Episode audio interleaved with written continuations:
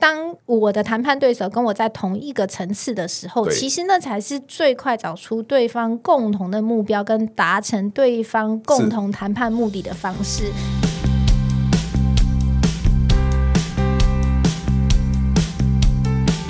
一谈就赢，Do it rising。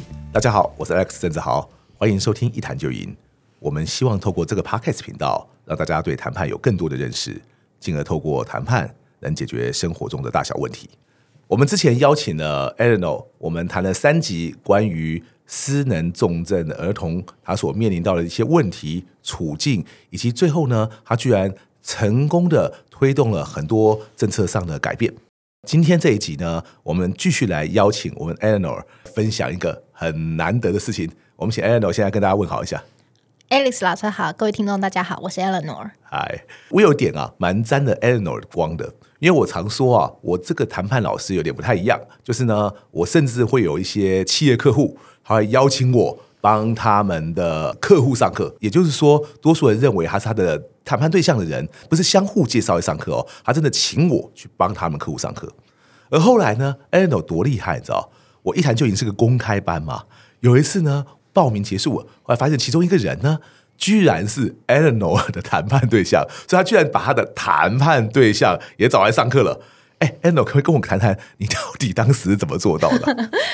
就是因为前几集提到了，一直跟政府单位交手的时候，某个政府单位他可能觉得我很 很棘手，很难对付。那当然，因为我们有一些关系管理嘛，对对对，所以我有告诉他说，谈判也要学关系管理。所以其实我有告诉他说。呃，我明确的，其实我要解决的问题就是我女儿的生存上面的问题嘛，十一就行就学的问题。对，那我需要政府给我的资源是什么什么什么？那目前碰到的状态是什么什么什么什么？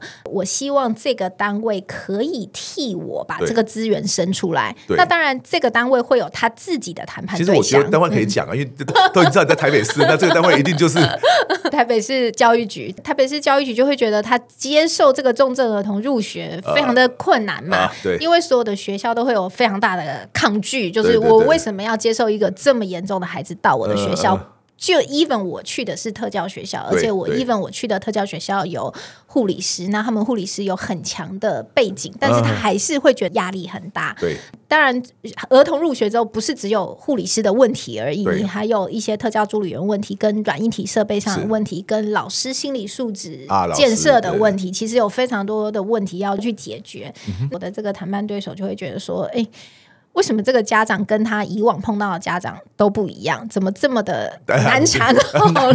对，所以后来私底下我们有比较多的交流，比较熟之后呢，我就跟他推荐这个课程，因为他 他当然也会把他的苦恼跟我讲说，其实我内心并没有不支持你，我的内心当然是非常支持。其实你光是做到这样就很厉害，可以愿意让你的谈判对象跟你讲一些心里的话。心里的话，对，因为其实。大家都是为人父母嘛，那他当然可以理解说，为什么我这么坚持要做这些事情。那他会告诉我他的困难在哪里，那我就告诉他说，那你要不要来看看这个一谈就赢的谈判课程？因为也许这个课程可以对你产生一些帮助。我觉得，当我的谈判对手跟我在同一个层次的时候，其实那才是最快找出对方共同的目标跟达成对方共同谈判目的的方式，因为。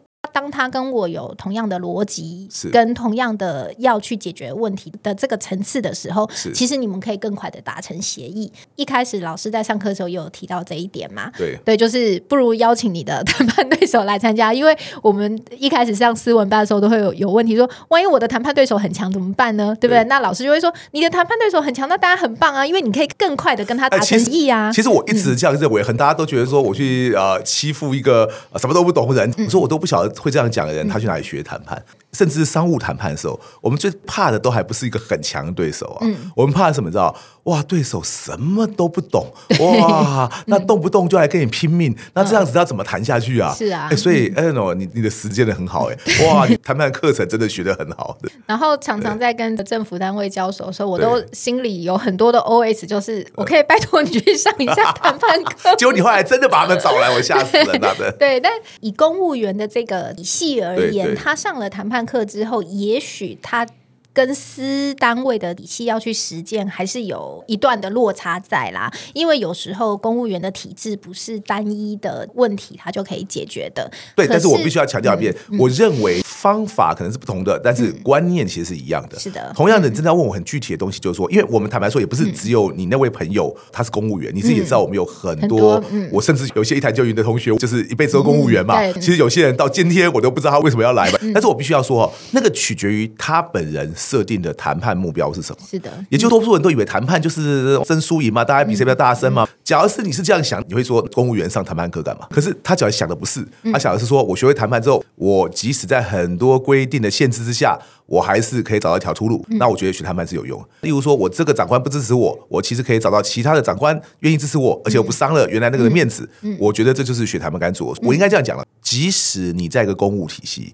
即使我们都认同公务体系涉及的部门既繁杂，而且有时候有难免其中有一些环节会比较僵化，嗯，可是那不代表今天你所学会谈判没有用。我是这么认为，我也觉得公务员的朋友如果有这个机会来接触这个谈判课程的话，公务体系中因为有比较多僵化跟固定制式的规则，你是没办法去打破的。对但是经过 Alice 老师的训练，在课程当中，他其实会告诉你要怎么样跳脱框架思考。也许这个部分，没有，我觉得这个 我都不好意思这样讲。对，我教固然这样教，但是能像你这么愿意跳脱框架，而且坦白说不屈不挠，很多人可能把这两件事情很难联想到一起。嗯，一方面我们又说，哎，你要跳脱框架，你就以为会比较创意嘛。嗯，可再方面，越是跳脱框架的一个做法，嗯，一定都比较。很难让人家第一时间接受嘛？是的，在体制内很难接受。对方可能听连听都听不懂你现在想要做什么，所以你要实践一个跳脱框架的方法的时候，你要有很强大的心理素质。等于说你要真的是坚持到底，越挫越勇嘛。是的，事实上，我觉得 Eleanor 在这方面的心理素质就很强。嗯，你是本来就是这样的人，还是你是因为经历了什么之后才锻炼出现在这样的心理素质？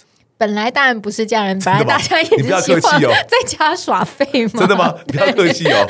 但是因为碰到女儿这个问题，我知道如果我自己不站出来解决，是全台湾甚至全世界、全宇宙也不会有人愿意会替我出来解决嘛。那当我认识了其他的战友之后，我可以理解为什么。前面的战友没有想要出来解决这件事情，因为当自己的生存都有困难的时候，我觉得是啊，你就挣扎在那个生存的这个轮回当中，你没有办法出来解决。在前面几集的时候，我有说过，嗯、我当然是比较幸运，我的家庭支持度比较高，那所以我知道我一定要出来做这件事，嗯、我就列出了我女儿从比如说呃两岁一直可能到十八岁，她需要的整个政府支持的体系有哪些？那我就分阶段依照他的年纪来一步一步往前做。哇，真的是，那 这就是 为什么我先理解我未来一定会碰到这些问题。是对，我自己不做，不会有人做。是，接下来我再给我自己心理建设。这件事情，你只要有开始往前，它就会慢慢的往前 move。可是如果你永远都停留在原地。他永远不会往前进，不管什么事情，你要花两年、三年，只要你开始动作，过了几年之后，它必定会有进展。只是那个时间也许不是你可以控制的，是，但是你唯一可以控制的是你自己。你只要一直屹立不摇，对，那么不管对方的政府单位他们的感受或是他们的想法是什么，最终他们一定可以。被你说服的往前踏进，一小步一小步的踏进，就会越来越接近当初我去设定的目标了。我们有很多人哦，他们经常会认为说啊，我跟你讲啦，那个东西哦，哇，政府单位就是这样啊，他们那些公务员哈，绝对不会帮忙我们的。我跟你讲，讲这再做也是没有效的啊。嗯、我都很想跟他们讲说，你现在认为没有用，可是万一你不做，是不是根本就不会有任何改变吗？嗯。你大可以抱怨啊，政府怎么样啊，环境怎么样啊，公务员怎么样啊，嗯、啊，这个人那个人又怎么样啊？对啊，他们很可能是这样啊。嗯，我我没有说你讲的不对啊。嗯，但是万一你现在不尝试去对这一点加以改变的话，嗯，你所抱怨那些事情也永远不会改变呢、啊。是的，嗯、这就为什么邀请 Eleanor 来上这个节目。他跟你我一样，今天呢，我们都只是一个平凡人。他搞不好还比我们有更大的负担，因为他家里有一个失能重症小孩要照顾。嗯，但是他一样愿意花这么多的努力，而且去推动大家可能认为不能被推动的事情，嗯，去影响那些大家可能认为那些一定不会管我们死活的人，嗯。你现在会不会觉得这几年下来真的有一些进展？所以不是每一个人都跟我们原来想一样，说哎呀，这个他们好像说铁石心肠啊，他不管我们死活，他在乎他上上下班呐，对不对？事实上不是嘛，对不对？嗯，实际上不是。实际上在这个过程当中，我也有碰到教育部当时有一个蛮轰动的事件，是学生保险的议题。因为前几年其实学生保险一直不断的流标嘛，那流标问题当然它是有它一个结构性的问题。对。然后那时候我们当然也是配合了一些民意代表跟一些记者的报道、舆论的压力，来迫使这整个体制做了一个很大的变动，然后来顺利解决学保有保险公司愿意承保的这件事情。当时处理学保的教育部的一位长官，他还在晚上十点的时候打电话给我，然后他打给我的时候，我就先问他说：“请问您还在办公室吗？” 他就说：“对，因为我加班到现在，所以我现在才有时间打给你。我不知道有没有打扰你。”那我当然是非常深受感动。我理解公务员有时候他真的不是不想做，嗯、而是他在体制下，对对，对，他有很多的限制，不是他一个人可以改变的。是，但是我们配合了舆论啊、民意代表一同去给他要改变的理由的时候，那么他就可以去说服他的长官说啊，长官这件事情我们一定要去改了，或者是长官已经。迫于立委的，就是比如说上执询台的咨询，那他就必须针对这件事情做出变革，然后他受益他下面的这个体系，那就可以去改变这件事情。所以当那一位负责学生保险的长官在晚上十点的时候打电话给我的时候，我真的深受感动。那我当然也非常非常感谢他，就是愿意为了这一群重症儿童而付出努力。那我就跟他一条一条来讨论这个学生保险里面的条文应该要怎么修正。那那通电话其实。我觉得也大受鼓舞，那我也很真诚的表达对当时教育部对我们重症儿童学保的这件事情的支持。关心的，对，还是有人关心的，只是他可能公务繁忙，他没有办法在白天的通话中表达对我的关心，但是晚上他呃处理完的，对，利用他自己的下班时间来跟我讨一条条讨论这个法条的时候，我真的觉得非常非常的感动。那当然，在这个学生保险的这件事情，我们最后也圆满的落幕，也非常感谢当时愿意出面。帮忙的立委，然后也非常感谢当时愿意一起配合采访的记者朋友们。那现在这些新闻，其实，在我们协会的网站上，其实都还看得到。我们当时就是把所有的重症儿童一起呃带到立法院去陈情的这个部分。是这个，其实就是。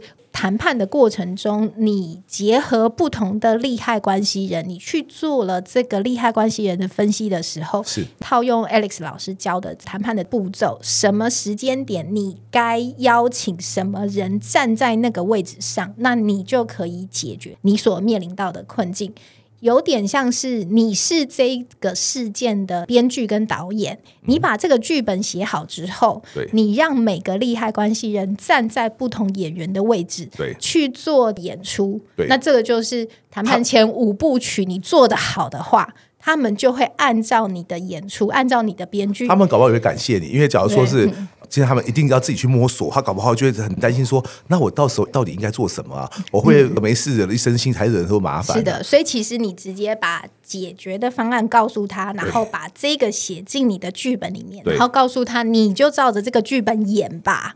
然后他演完之后，我们双方都可以达到双方价值三角中的共同的利益嘛。他得到政府照顾重症儿童的名声威望，那我们也得到我们实质的帮助。民意代表、立委这边也有他们该相对应的露出跟曝光，嗯、那其实这就是三方呃三方都达到我们共同要达成的目标。嗯、那当然，这中间的过程中会有呃谈判对手中，他们心里会有所抗拒嘛，嗯、会有所压力。也许在整个讨论的过程中，会有相当多的一些争执啊，或者是不开心的部分。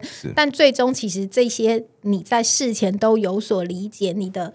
心中知道会面临这些问题的时候，对你的挫折感就不会那么的大。是，那当然一定会有挫折嘛，不可能在这些过程中没有挫折，随时都有挫折啊，对，对，随时都有挫折，随时都会有不同的任务掉到你的头上。对，但是你心中知道这些事情是在你的剧本中会演一遍的时候，你的心理素质就是可以接受。我们不敢说我自己的心理素质很强大，但是我可以知道，按照老师的方法，我会碰到这些。些困难，按照老师的方法，我可以套用这个谈判公式去解决这些问题。那这个就是我最终可以达成的目标。也要恭喜你啊，嗯、真的。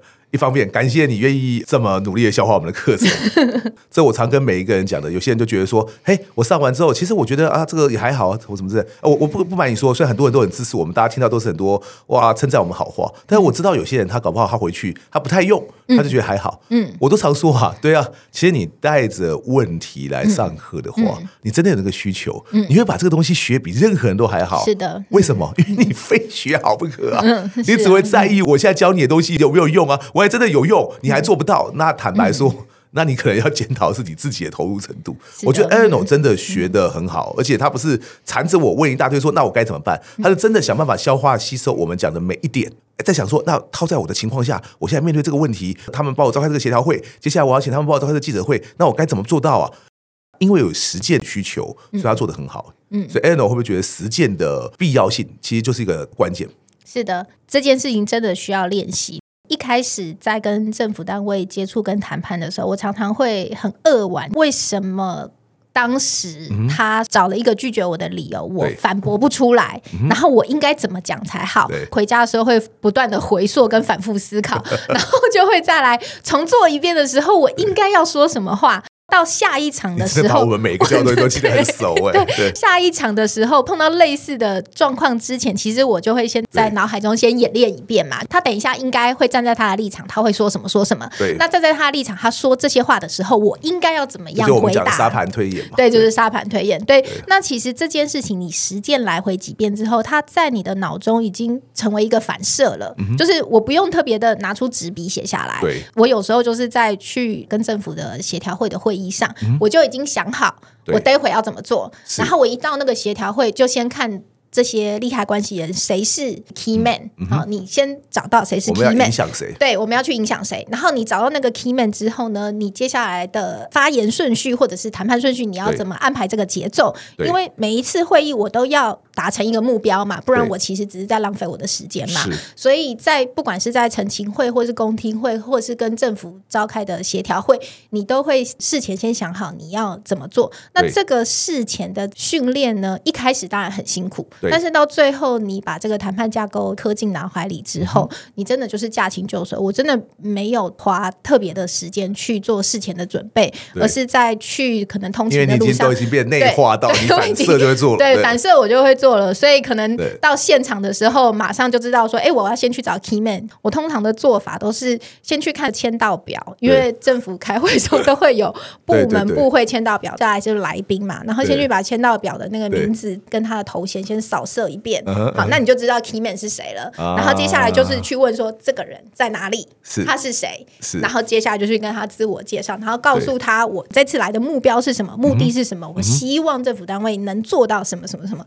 key man 马上就会对我有不管是防卫心好了，或者是知道对，无论如何他知道我这个人的存在了，然后他知道我接下来希望达到的目的是什么了。那接下来会对我整场会议或是发言顺序，或是。起码不会被忽视嘛？对，他不会被他不会忽视我，然后接下来就是他也不敢唬烂我嘛，因为一开始我不知道这些技巧的时候，我常常在会议上面就是被唬烂嘛，或是他会说哦，那我糊弄过去，对，糊弄过去，或者是他说哦，这个我们议题我们回去讨论，你也不知道怎么 push 人家，让大家对对对，然后后来我发现哎。